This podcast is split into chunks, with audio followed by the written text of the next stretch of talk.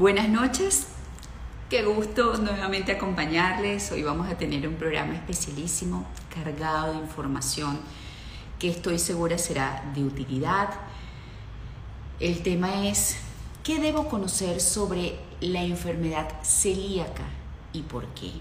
¿Intolerancia al gluten? ¿Alergia?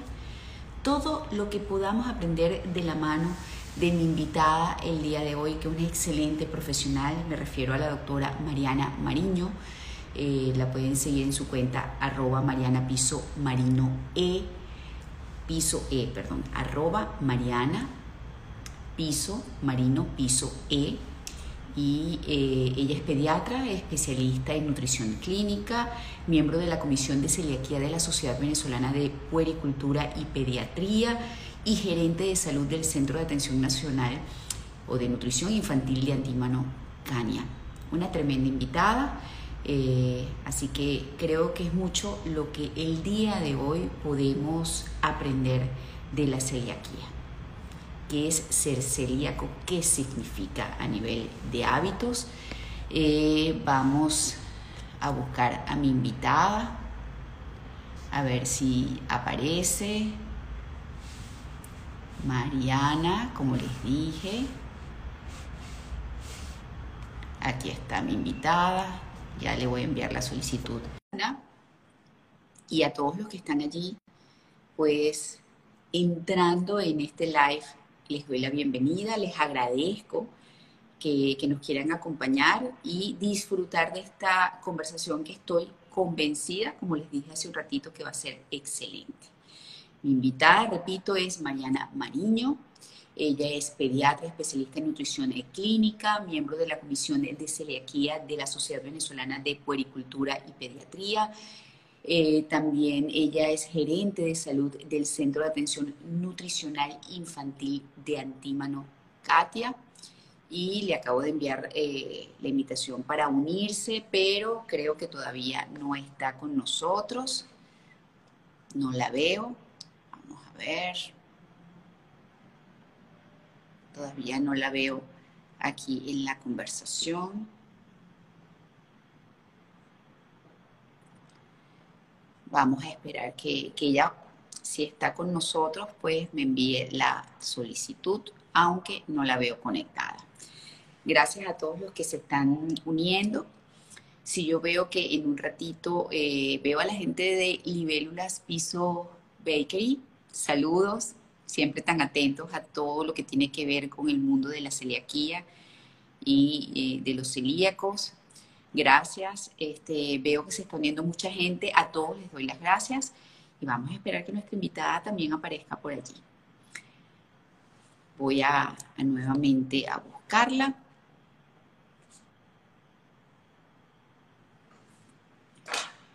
No te veo, le voy a poner aquí, me está escribiendo. Ya transmitiendo.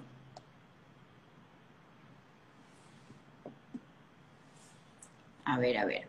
Puede tener problemas con el internet. Pero vamos a ver si ya que me escribió, aparece por esta vía. Gracias a todos los que están por allí. Vamos a hablar de qué debo conocer sobre la enfermedad celíaca y por qué.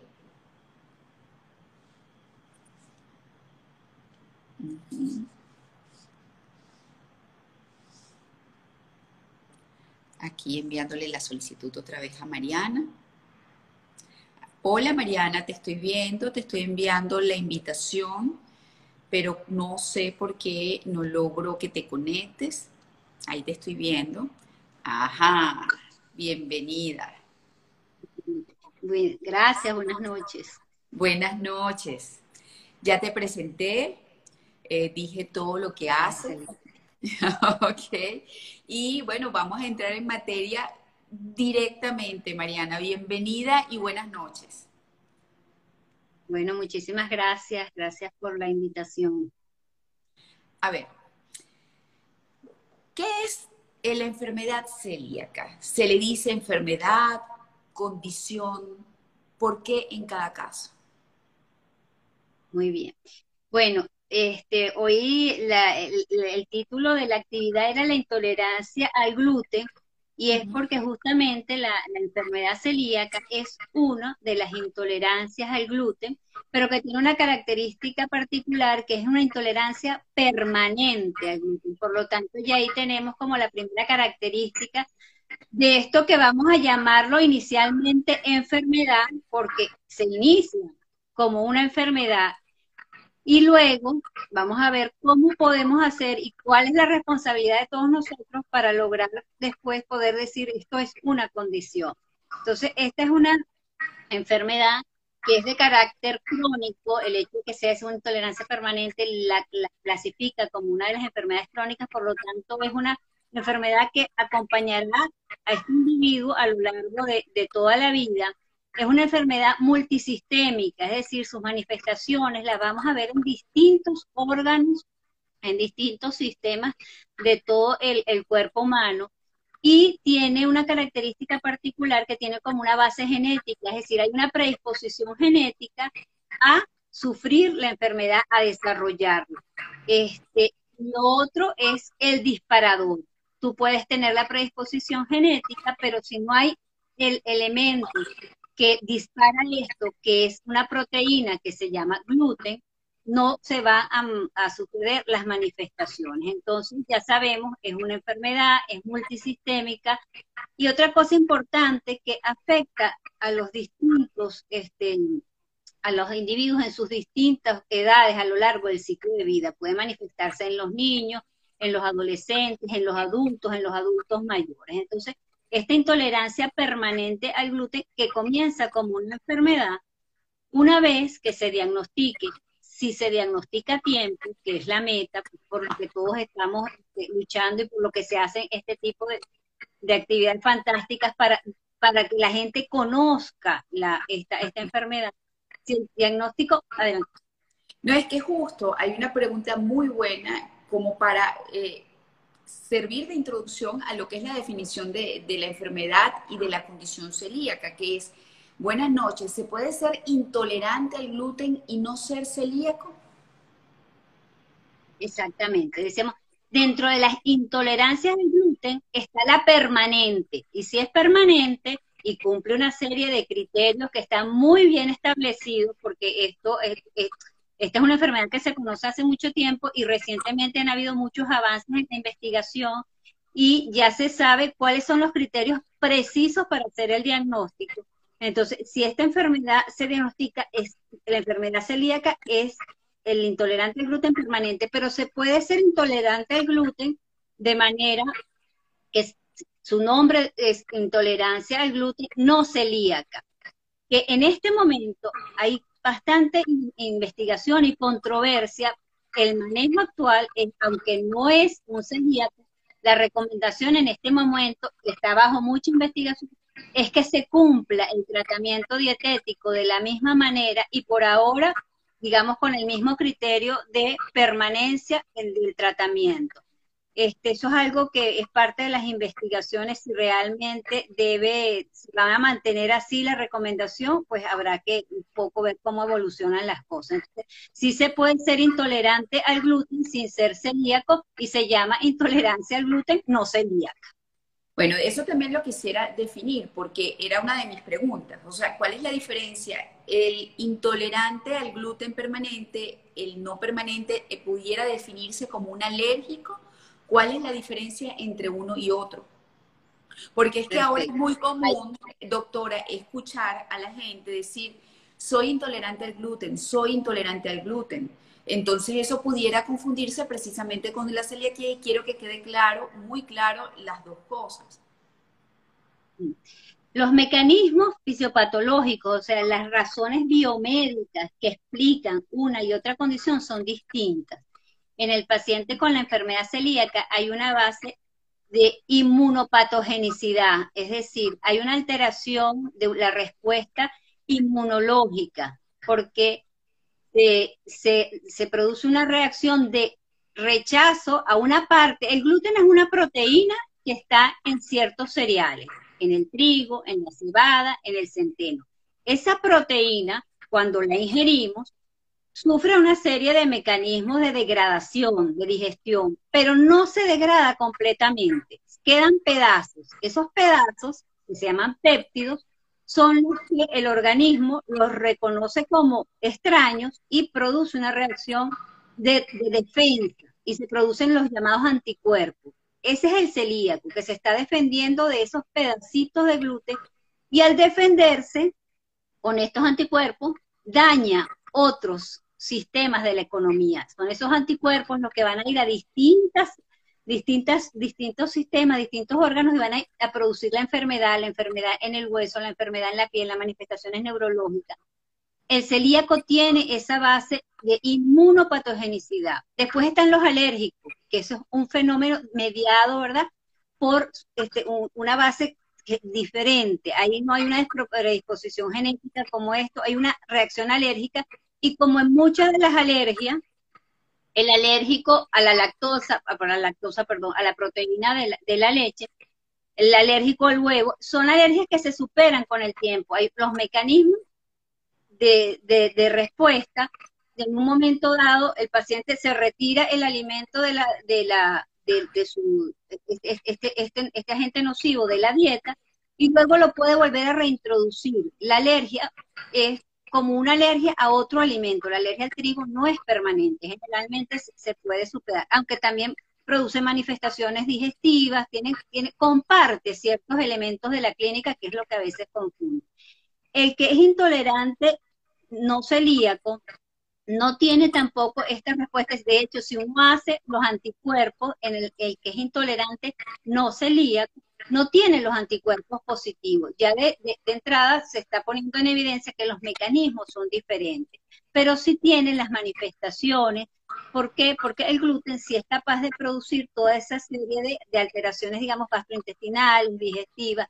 Entonces, el tratamiento es la dieta, porque lo que está haciendo daño es justamente esta proteína, pero el mecanismo a través del cual hace daño es diferente. Entonces, los estudios aquí son muy importantes, porque mucha gente, como tú dices, dice, soy intolerante basados, digamos, en las manifestaciones clínicas, pero cuando se hacen los estudios del laboratorio y se hacen los anticuerpos específicos para esto, ponen en evidencia una cosa o la otra. También está el tema de la biopsia. Un paciente con intolerancia al, celíaco, un paciente celíaco, si llega a hacerse el estudio de la biopsia, que en este momento no es indicación de todos los casos, ahí se pone de manifiesto cómo esa mucosa intestinal está completamente dañada. El que es intolerante no celíaco puede tener alteraciones de esa mucosa, pero son alteraciones mínimas. Hay, como unos estadios. Y sería como el estadio inicial de lo que uno pudiera ver, y es como muy inespecífico, porque esa misma inflamación inicial la puede producir, por ejemplo, una yardiasis, una parasitosis que es frecuente es capaz también de lesionar la mucosa y producir esos síntomas. Entonces, el que es intolerante al, gluten mejora con la dieta, los dos mejoran, pero uno va a tener una, una, una tratamiento de por vida, el otro es el que te digo que en este momento se está como si lo debe o no lo debe mantener de por vida y el alérgico en algún momento lo va a superar y va a poder consumir el gluten. Sí, es que básicamente esa es mi duda, porque repito, mucha gente te dice, pero yo digo, es verdaderamente celíaco. ¿Cuál es la diferencia? O sea, por ejemplo, un celíaco de repente puede darse un gusto de comer algo con gluten o las consecuencias y la manifestación sistémica es tal que realmente es imposible. ¿Cuál es la diferencia entre las manifestaciones? Que usted dijo que eso estaba muy bien descrito, entre una persona intolerante al gluten simplemente, no celíaco, y a un celíaco intolerante al gluten. ¿Cuáles las, manifestaciones clínicas pueden ser muy parecidas cuando son del área digestiva. El tema es que tenemos los pacientes con enfermedad celíaca que no tienen la clínica clásica, que la clínica clásica o la presentación clásica es la gastrointestinal, los pacientes con dolor abdominal, con distensión, con diarrea, también pueden cursar con estreñimiento. El que tiene el, celíaco, que no es clásico, puede tener simplemente, por ejemplo, un problema de, de osteopenia o tener osteoporosis. O puede ser una mujer con un problema de infertilidad. O puede ser un adolescente con una anemia que no responde al tratamiento. La mayoría de las anemias son nutricionales por falta de un consumo suficiente de hierro, de ácido fólico, de alimentos que aportan complejo B, y estas responden al tratamiento. Un adolescente que se le da el tratamiento y persiste anémico, esas anemias que no responden a los tratamientos con los micronutrientes, es una manifestación de, de esa celiaquía, digamos, no clásica. Entonces, ¿qué es lo que pasa con estos pacientes? Que a lo mejor las manifestaciones no son digestivas porque no es el tipo de celiaquía el que está presentando, pero tiene, la enfermedad va siguiendo su curso y va, produciendo los daños, digamos, en los sistemas. Y lo otro importante es que aunque el paciente celíaco no sienta sintomatología, debe cumplir la dieta, porque ¿qué está pasando ahí? Que todos estos anticuerpos están presentes están produciendo daño en los distintos órganos de la economía y ahí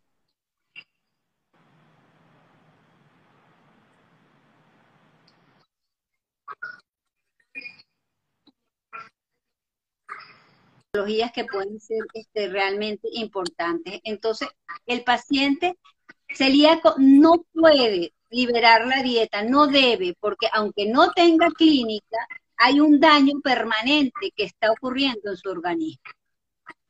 Que no pasa en el intolerante no celíaco, porque esa era una pregunta que yo le tenía. ¿La enfermedad celíaca es consecuencia de una alergia o una intolerancia? Ya usted dijo que es simplemente eh, una, ya en este caso, en los celíacos como tal, también hay un problema sistémico que se puede manifestar, como por ejemplo lo dijo, con una anemia, con una no absorción de ciertos nutrientes que llevan a estas anemias. Pero entonces, ¿cómo se reconoce? O sea, ¿cómo, eh, ¿cuáles son las distintas pruebas diagnósticas que deben hacerse para descartar, no, usted es un intolerante al gluten no celíaco o usted es un paciente con celiaquía?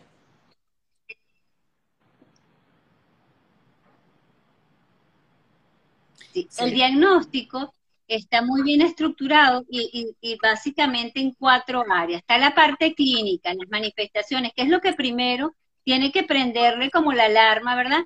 Al médico, a la mamá, al, mismo paciente, al conocer, digamos, esta sintomatología.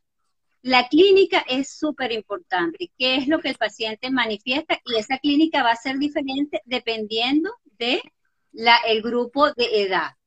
Después están los estudios de laboratorio, que es lo que llamamos la serología, es la medición de esos anticuerpos. Hay varias pruebas que se tienen que hacer, ¿ok? Y hay todo un, digamos, un flujograma que se ha ido como afinando con el tiempo. ¿Cuál es la primera prueba que se tiene que hacer? ¿Qué debo hacer si esta prueba me resulta francamente positiva? Si es dudosa, ¿cuál es el siguiente paso? Entonces hay como una batería de anticuerpos y de este eh, al principio de se tiene que hacer lo que se llama la inmunoglobulina A porque el tipo de anticuerpos que se mide inicialmente es de tipo inmunoglobulina A y ese es como el primer escáner. Luego, si eso está alterado, si está alterado, tan, tan alterado que está como 10 veces por arriba del valor normal, ya con ese estudio prácticamente en lo que es en la parte, en los últimos criterios, se está desestimando la necesidad de hacer la biopsia. Ahora, ¿se puede eh, nacer eh, siendo celíaco? Eh, ¿Se diagnostica siempre? Programa de diagnóstico puede surgir en una biopsia. Se está interrumpiendo un poquito la conversación, veamos. A ver les decía que, de la parte de, las pruebas serológicas de la medición de anticuerpos, hay varios que se hacen y se van haciendo de manera escalada. Dependiendo de los valores que ellos resulten, pues uno pasa a una siguiente prueba. Esa es toda la parte, digamos, de pruebas de sangre o la parte de serología, se llama así. Después está la parte de la histología, es la biopsia. Entonces, la necesidad de la biopsia cada vez se ha ido como que este, tipificando más. En este momento hay condiciones en las cuales no es necesario hacer una biopsia. Si estos anticuerpos están sumamente elevados al inicio del diagnóstico, ya con esto es suficiente para decir este paciente califica como un paciente celíaco. En aquellos que se necesita la biopsia, la biopsia va a dar cuál es la gravedad. Eso tiene una, gradación en grados este, de, del 1 hasta el 4 de intensidad del daño de la mucosa. Ahí es donde se ve que esa mucosa está completamente afectada, las vellosidades están aplanadas, por eso no hay, no hay, no hay absorción de, los nutrientes. Y después está el estudio genético, el cual no es necesario hacerlo en todos los casos. El, valor que tiene el estudio genético es que es capaz de, cuando sale negativo, de descartar esta, esta situación. Entonces, ya el, el estudio genético, un segundito el, estudio genético es como decirte la, el cuarto de esos cuatro abordajes que se hacen para diagnosticar. Entonces, el paciente que tiene sospecha de enfermedad celíaca tiene que someterse a sus estudios porque lo que está muy, muy, muy claro es que no se debe empezar una alimentación libre de gluten que va a ser de por vida si no se ha garantizado el estudio diagnóstico. Es decir, ante la sospecha, ahora, a este, este tipo de alimentación, de, no estoy absolutamente seguro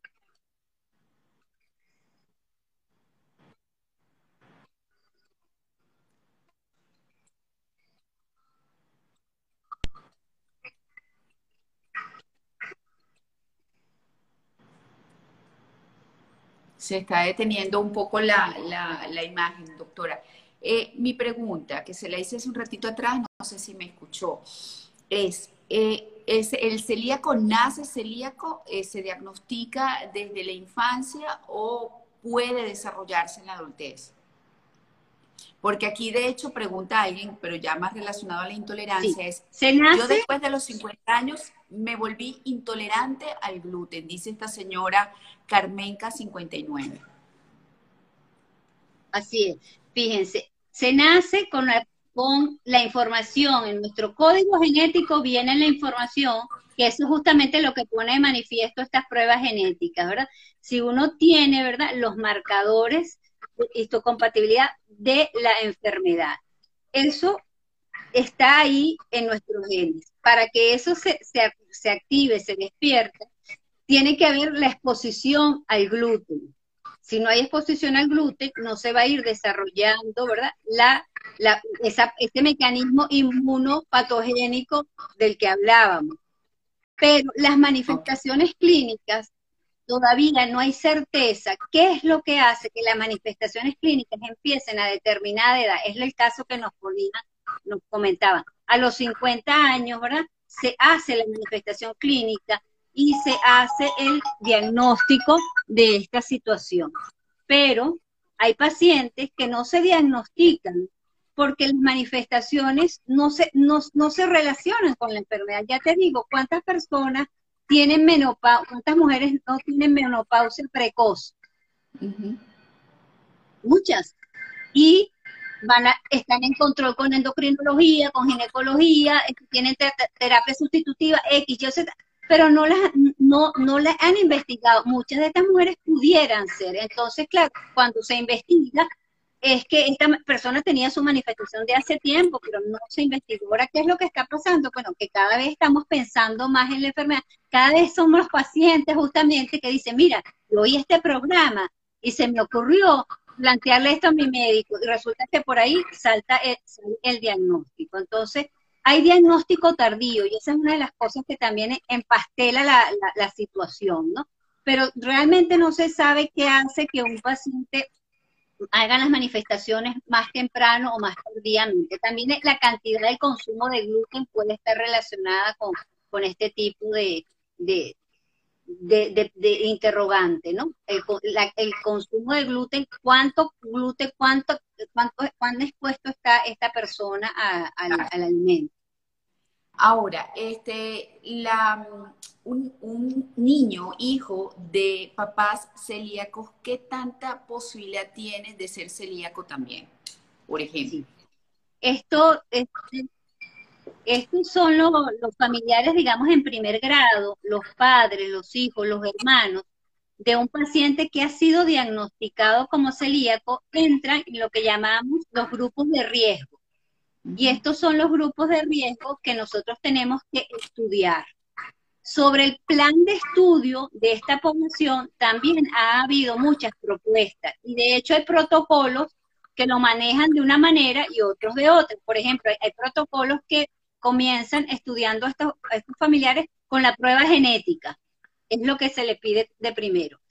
La prueba genética salió negativa, se descartó.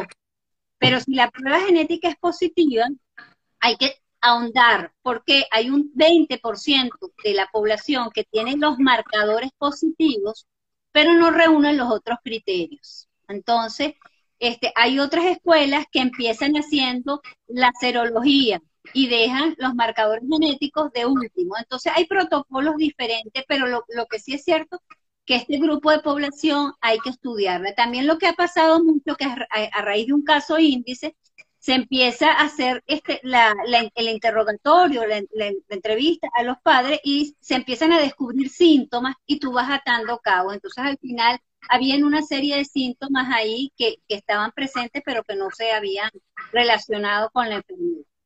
Otro grupo de riesgo que hay que estudiar son pacientes que tienen otro tipo de enfermedades inmunológicas este, y enfermedades genéticas, donde la probabilidad de que esa, esa población desarrolle la enfermedad celíaca es mayor. Por ejemplo, los niñitos con trisomía 21, con síndrome de Down, son pacientes que son población de riesgo. Pacientes con enfermedades tiroideas o diabetes tipo 1, que son enfermedades que tienen un componente genético, entran de eso, digamos, de esa cajita de población de riesgo, a la cual hay que evaluarlos para ver cuál es su condición actual y ver qué, qué medidas hay que tomar. Ok, yo quiero dejar algo claro, este, y lo pregunto como si yo fuera una paciente está el intolerante eh, al gluten, ¿ok? No celíaco y el intolerante al gluten celíaco. Se supone que este, que tiene pues obviamente problemas de anticuerpos, es algo más genético, más complicado, este, tiene que llevar una dieta libre de gluten, entre otras cosas, para evitar los problemas sistémicos que esta condición o esta enfermedad genera, que sí puede producir patologías importantes que pueden comprometer la vida de ese paciente, de acuerdo a usted lo explicó. Y el que es simplemente intolerante al gluten, este, debe llevar la dieta para evitar los síntomas y las molestias que genera, pero si come gluten, quizás no tiene el riesgo este, que tiene este, que es celíaco, ¿correcto? Esa es la diferencia fundamental entre estos dos tipos de personas. La, la persona que es intolerante no celíaca si consume gluten, bueno, va a sufrir las manifestaciones clínicas por las cuales, ¿verdad? Él llegó a, esa, a, esa, a ese diagnóstico, manifestaciones gastrointestinales, digestivas, en algunas personas pueden ser manifestaciones este, de, cefaleas, otro tipo de manifestaciones, pero las consecuencias a largo plazo por ese efecto de esos anticuerpos en todo su sistema no las va a tener. Ok. Ahora, el hecho de ser eh, diagnosticado como eh, celíaco en la infancia y que en ese niño no se pueda comer nada que tenga gluten, ¿genera algún tipo de problema en su desarrollo y crecimiento, doctora? Ahí es justamente lo, importante que en el equipo que, que interviene y que acompaña al paciente celíaco y a su familia, esté conformado con los especialistas que van a apoyar justamente todo lo que es el plan de alimentación de esta persona, para que esa alimentación, al retirar los alimentos que aportan gluten y todos aquellos otros alimentos, los alimentos naturales que tienen la proteína, el gluten y todos los alimentos, digamos, industrializados, donde se utiliza como un compuesto, a veces declarado, a veces no declarado, el gluten, se retire, ese plan de alimentación quede estructurado de una manera que no represente un riesgo nutricional. Al principio del tratamiento, el paciente celíaco muchas veces tiene que omitir los lácteos porque tiene una intolerancia que es transitoria a la lactosa. Entonces, este, aparte de todo lo que tiene que ver con el gluten, se eliminan los lácteos. Entonces, hay que adecuar ese plan de alimentación para que siga aportando el nivel de proteínas, de lípidos, de carbohidratos, de los minerales de manera adecuada, especialmente como tú señalas, si es un niño que está en periodo, ¿verdad? de crecimiento. Entonces, ahí es lo, lo importante, el rol fundamental del nutricionista o nutrólogo haciendo que esa adecuación de la dieta sea de tal manera que aunque se eliminen algunos alimentos, ¿verdad? no ponga en riesgo nutricional la salud de este, de este paciente. Y tiene que ser un seguimiento muy, muy cercano porque las transgresiones dietéticas son, son frecuentes, sobre todo al, al inicio, mientras hay una adaptación familiar a esta nueva, nuestra nueva forma de alimentarse. Bueno, y ahí viene también las complicaciones de conseguir en el mercado alimentos realmente libres de gluten, que ese es otro tema también muy, muy amplio. Ahora, ¿cuánto tiempo se demora en regenerar esa vellosidad y desinflamar el intestino al no consumir gluten para que este paciente celíaco vea la mejora? Sí, fíjate, lo, lo, todo va a depender del daño inicial, por supuesto al tener mayor compromiso, mayor daño en la mucosa, el tiempo de recuperación va a ser mayor. ¿Qué es lo que está descrito? Que los síntomas clínicos, el dolor, la distensión, la diarrea, los síntomas, sobre todo los, en las presentaciones clásicas, empiezan a mejorar a la segunda semana del tratamiento.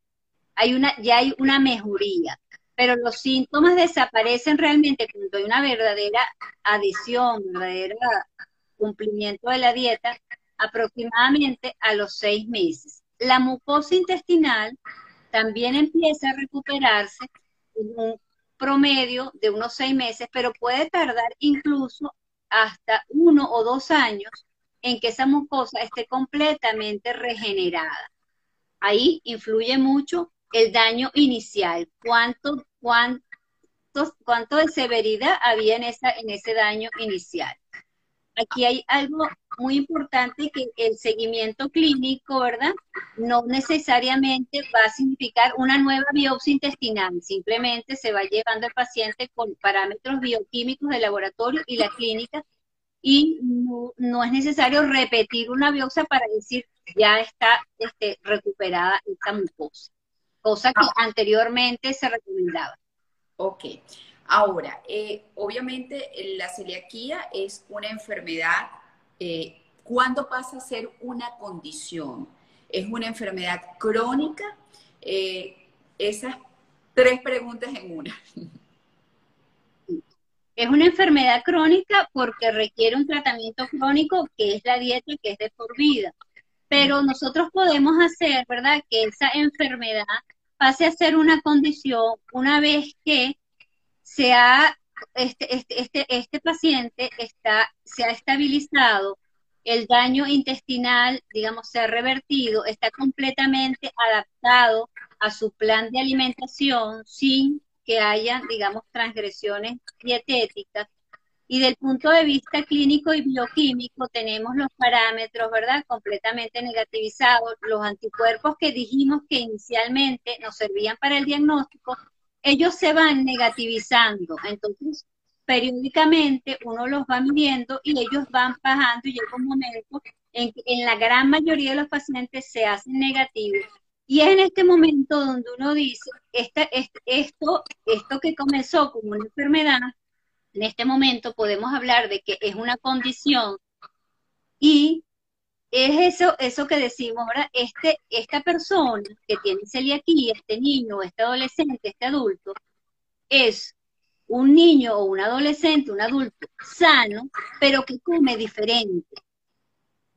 Ahí estamos ante la condición. ¿Sí? Claro. Es sano, porque en este momento tiene como está comiendo adecuadamente, ya es sano, tiene la condición, pero no manifiesta la enfermedad porque no está pues eh, consumiendo el gluten, que es lo que genera la, la, enfermedad como tal. Pero es crónica, es lo que usted dice. Si comienza a padecer gluten, se va a trastornar el intestino, van a volver a afectarse las vellosidades y van a, em, a comenzar o pueden comenzar a surgir todas esas modificaciones sistémicas que pueden desencadenar una enfermedad realmente de importancia. ¿Es así? Así, exactamente, es así. En el momento que es la condición, es cuando tú dices, mira, él es sano, pero come diferente y tiene que seguir comiendo diferente para seguir siendo sano. Claro. Ahora, ¿qué es necesario el gluten para la alimentación de una persona?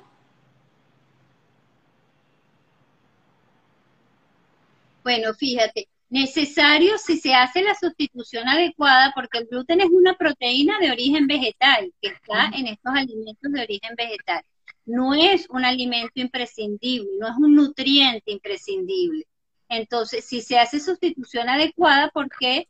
¿Por qué decimos adecuada? Porque los alimentos que contienen el, el, gluten, especialmente el trigo, en, nuestro, en nuestra cultura, digamos, gastronómica del consumo, son alimentos que tienen un aporte importante, ¿verdad? De lo que es el requerimiento calórico diario. Entonces, si hay una sustitución adecuada, no, no va a pasar nada. Y es la demostración de los pacientes que ya están adaptados a su dieta y, están funcionalmente sanos. Pues. Mm. Entonces, este no es un alimento, digamos, imprescindible, se puede sustituir por otro y ahí está pues justamente la gracia de hacer ese plan de alimentación con todas estas otras opciones. Recordemos que, hay seis grupos de alimentos y el gluten, por ejemplo, no está presente en los vegetales, no está presente en las frutas, no está presente en las grasas, los granos no tienen gluten, los tubérculos. Entonces, si uno se pone a ver, hay una gran cantidad de opciones, ¿verdad?, que podemos nosotros utilizar para sustituir, por supuesto, lo que tú decías, los productos libres de gluten que se necesitan, por ejemplo, una harina libre de gluten, que podría ser una harina de, fécula de, papa o de yuca, son más caros que, un, el mismo alimento. Entonces, caro y a veces lo que tú comentabas, el acceso, a veces uno no va al abasto de la esquina y va a conseguir una harina libre de gluten. Son sitios que a veces entonces, eso sí impone a, las familias la necesidad de, bueno, de generar unos ciertos mecanismos para poder también manejar esta situación que al principio genera estrés y es lo que se han visto en los estudios de calidad de vida, que los pacientes cuando empiezan la, dieta mejoran de sus síntomas digestivos, pero también hay otras cosas que se afectan como la, la preocupación, la parte económica, estas, estas, estas alimentaciones pueden ser hasta 400% más costosas. Esos estudios se han hecho y el porcentaje de incremento en el costo este, es, eh, es algo a tomar en cuenta. Ok, este, ahora antes de comenzar a responder, porque quiero dedicar tiempo a responder las preguntas que han surgido, y por cierto, a las personas que quizás se están conectando tarde, no se preocupen, eh, el live va a quedar este, guindado con sus dificultades del comienzo en el IGTV para que lo puedan ver desde el principio. Eh, vamos ahora a los intolerantes al gluten no celíacos. Eh, en algún momento usted dijo en la conversación que ellos podían o pueden en algún momento superar lo que es esa intolerancia y curarse de esa intolerancia. ¿Qué tan factible es eso y qué debe hacer ese intolerante al gluten para llegar a, esa sanación? Sí, este, eh, lo que comentaba sobre esto es que eso es algo que se está ahorita debatiendo mucho en el caso del alérgico, sí, definitivamente eso es algo que se supera. El alérgico al gluten lo va a, superar. Pero el intolerante no celíaco es tema ahorita de debate si la recomendación debe ser la continuidad de la dieta de por vida o en estos pacientes se pueden hacer este, pruebas de de provocación, de reintroducir el alimento. Eso es algo que se está estudiando. No hay claridad y no hay una no hay un pronunciamiento, digamos, universal para este manejo. Entonces ahí, ahí el manejo tiene que ser con mucho, muy, individualizado. Conozco muchos este, casos de adultos intolerantes no celíacos que este, se mantienen muy, muy apegados a, su, a, su, a su alimentación libre de gluten, porque las veces que han, han probado este, liberar la dieta han tenido mucha sintomatología. Entonces, en este momento, la recomendación debe ser el manejo individualizado y estar atento a qué, resultados dan estos nuevos estudios y si realmente va a haber un lineamiento, porque lo que se está buscando es saber si realmente este paciente, por algún mecanismo que todavía no está bien, definido, pudiera estarse sometiendo a un riesgo de alguna patología a largo plazo, este, si este, se libera la, la Ok, aquí hay una muy buena pregunta este, que formularon a través de las historias que dice, si ya fui diagnosticada y cumplo mi dieta, ¿es normal seguir con algunos síntomas? Aftas, hematomas, pregunta. Ahí lo primero, lo, lo, esperado es que si la dieta es, estricta y el consumo de gluten, ¿verdad? Ha sido este, controlado, que la sintomatología vaya revirtiendo. Las aftas, los hematomas, tienen que ver con todavía actividad de la enfermedad. Entonces ahí lo primero que tendríamos que buscar es eso que se ha llamado ese consumo oculto, que algunos algunos algo de que se esté comiendo este, tenga gluten y no esté declarado. Nosotros en Venezuela no tenemos todavía una legislación que obligue a, a la industria de los alimentos a reportar el contenido de gluten en estos, en los alimentos. Entonces, ahí podrían haber una de, de las razones. Lo otro es la contaminación cruzada, que es todo un tema, ¿verdad?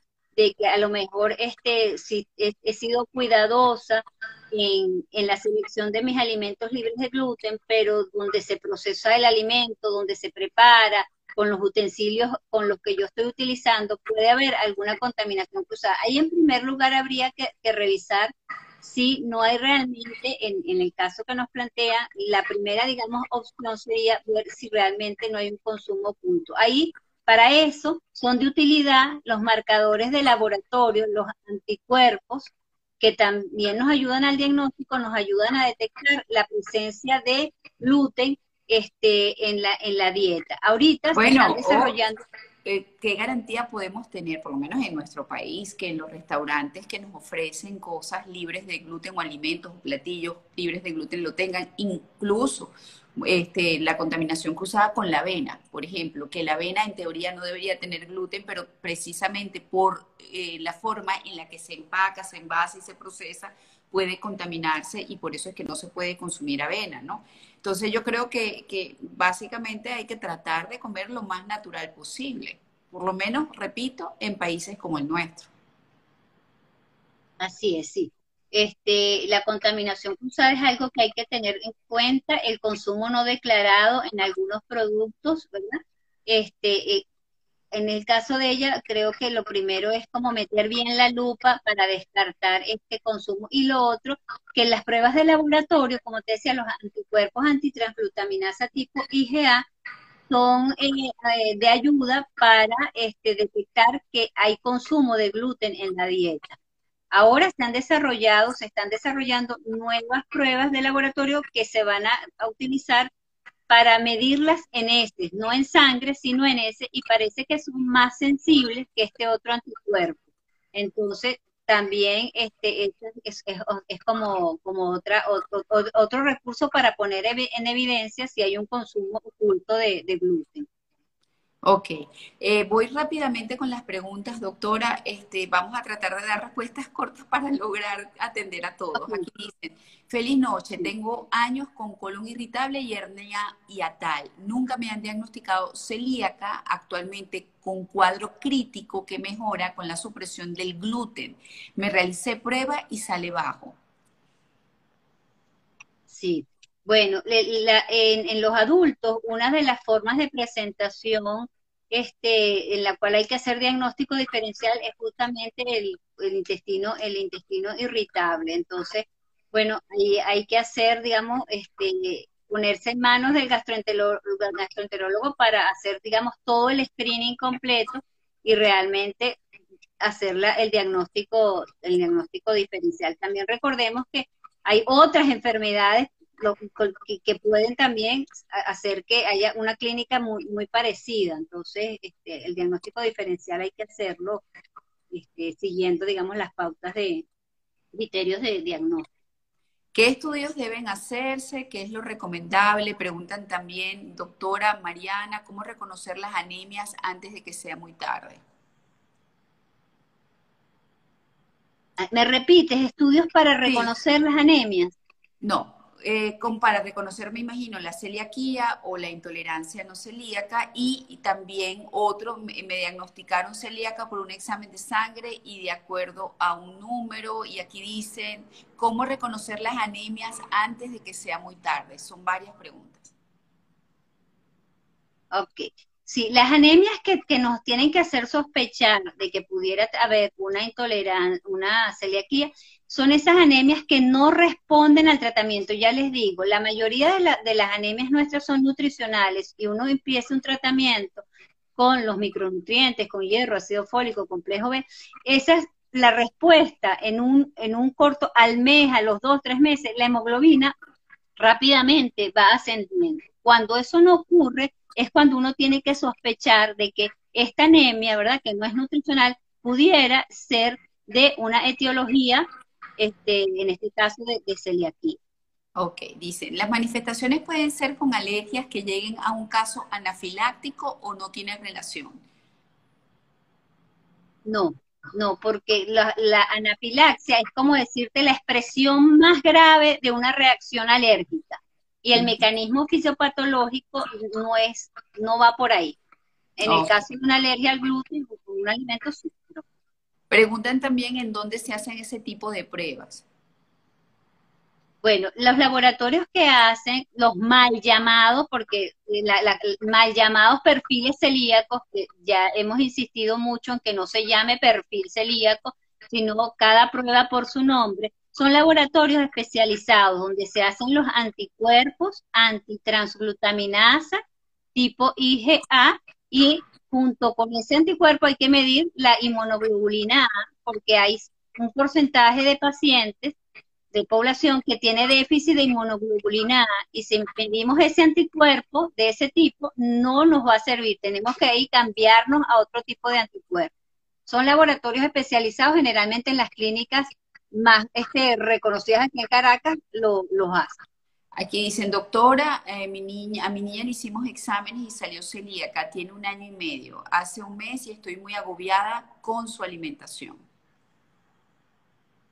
Sí, el, el inicio de la, del plan de alimentación y de todos los cambios en el estilo de vida que se propone pueden suponer una carga estresante para la familia. Es por eso que es tan importante que haya un equipo de trabajo donde haya un psicólogo, un trabajador social, y estos aspectos psicosociales se miren mucho y desde el principio. Entonces, este, bueno, nosotros en Caña tenemos un equipo para trabajar con esto. Este, llámanos, ahorita te me puedes contactar y, nos ponemos de acuerdo para irte, aunque estamos en pandemia, pues este, mucha seguridad podemos este, echarte una mano.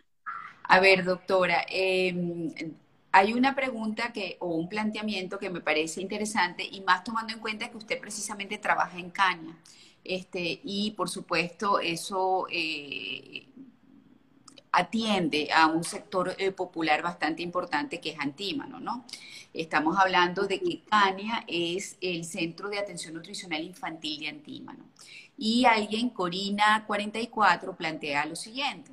Eh, la celiaquía, como otras enfermedades, solo se ven en la clase media hacia arriba, porque la gente pobre no come de manera variada, comen lo que pueden y nunca, y lo ponen mayúscula, bien grandotote, se les ve quejándose de ningún síndrome. ¿Qué opina?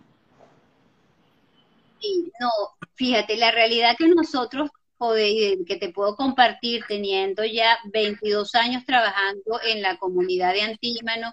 En Caña se atienden pacientes de todo, de toda la ciudad, de todo el país y de todos los estratos este, este, sociales. Básicamente trabajamos con poblaciones de estratos menos favorecidos, pero las manifestaciones, la proporción, la frecuencia de los casos no tiene que ver con el estrato socioeconómico. Y son muchos los pacientes que, este, que nosotros atendemos que tienen su sintomatología clásica y este, las mamás consultan por esto. Entonces, realmente lo, lo, no estoy de acuerdo con, con la descripción que hace.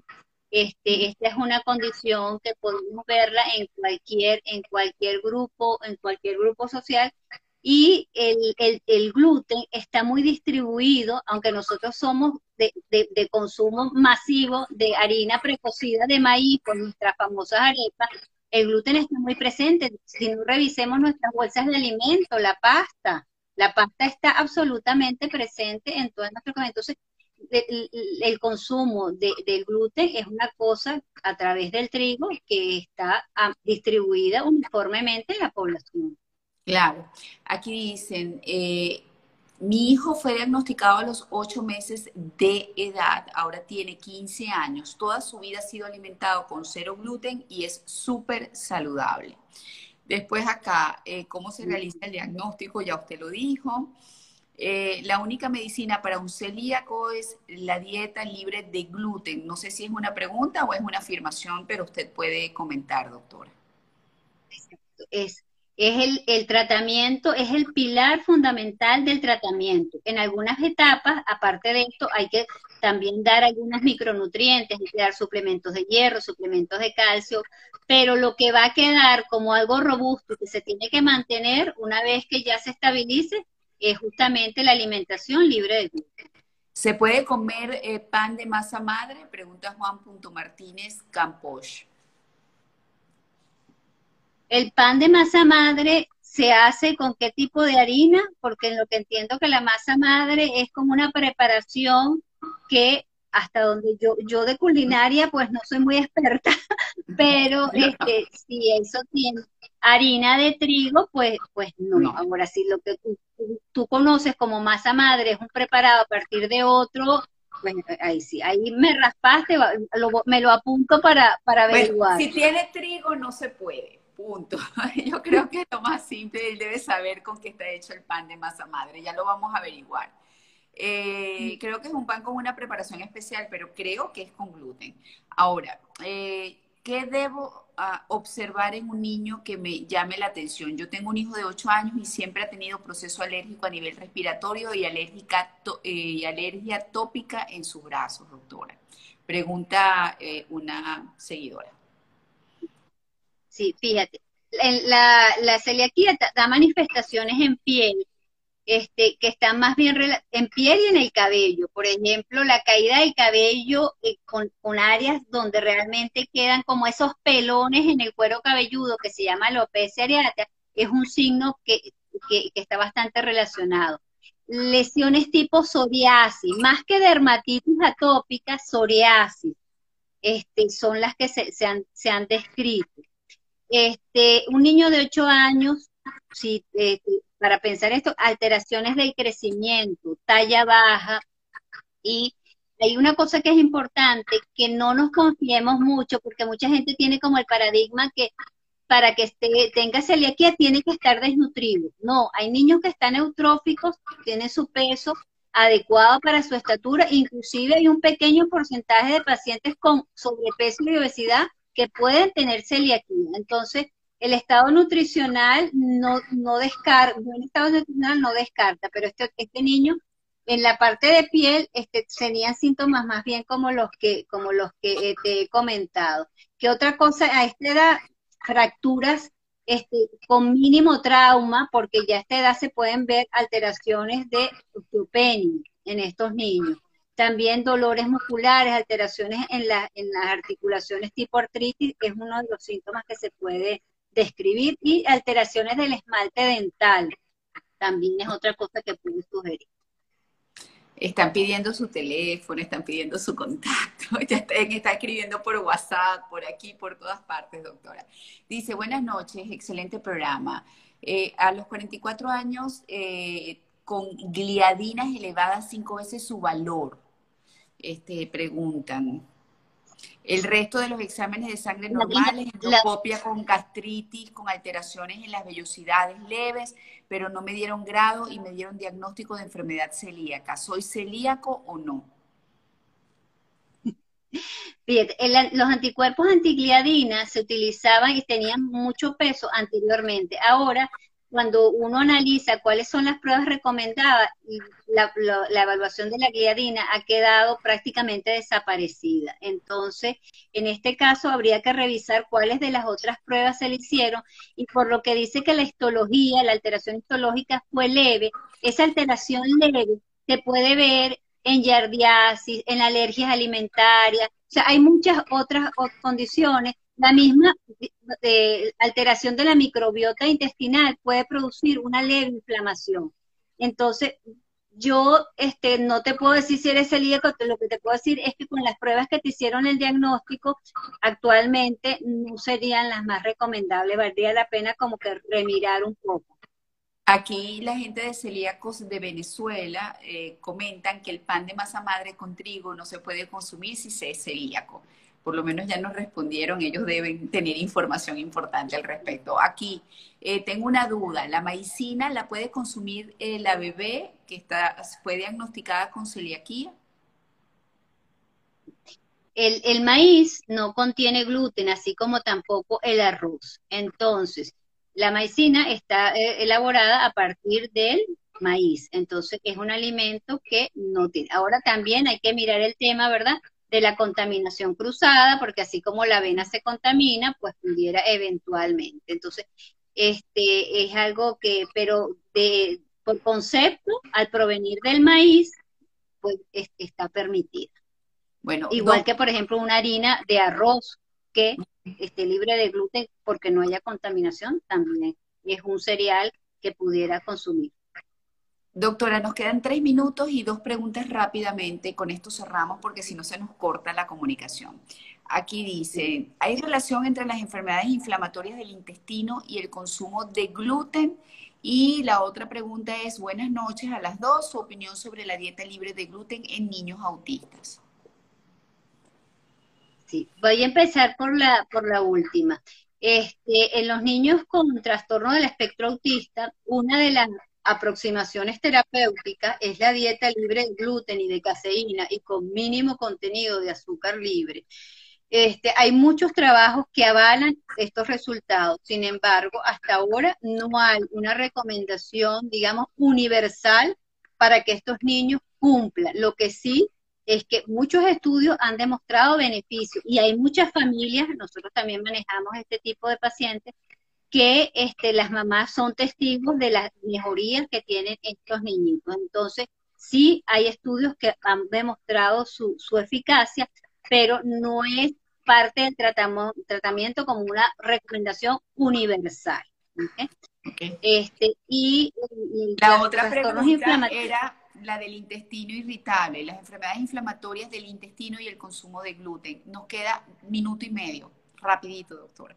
Sí, hay, hay una hay, hay, vinculación con esto y de hecho cuando el, el, paciente celíaco no mejora, una de las cosas que hay que descartar es que tenga como patologías asociadas un síndrome intestino, una enfermedad inflamatoria intestinal. Entonces son patologías que están, que están bastante vinculadas.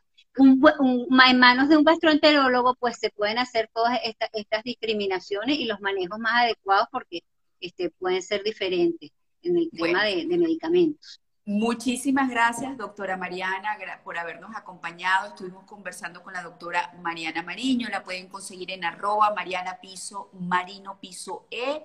Ella es pediatra, especialista en nutrición clínica, miembro de la Comisión de Celiaquía de la Sociedad Venezolana de Aporicultura y Pediatría y gerente de salud del Centro de Atención Nutricional Infantil Antímano Cania. Gracias por este contacto.